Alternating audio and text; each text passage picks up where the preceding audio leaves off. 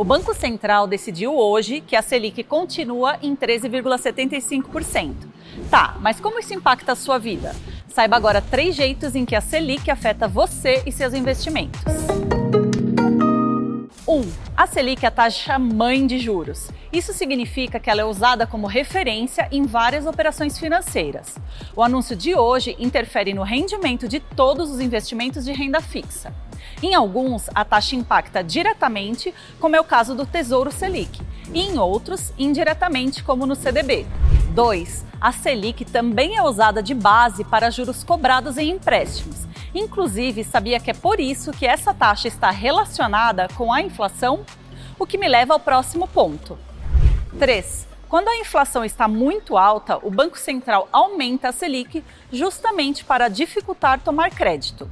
Com menos recursos circulando, o consumo tende a cair. Para saber mais sobre a Selic, acesse borainvestir.b3.com.br. Não se esqueça de seguir a B3 em todas as redes sociais. Boa noite, bons negócios e até amanhã.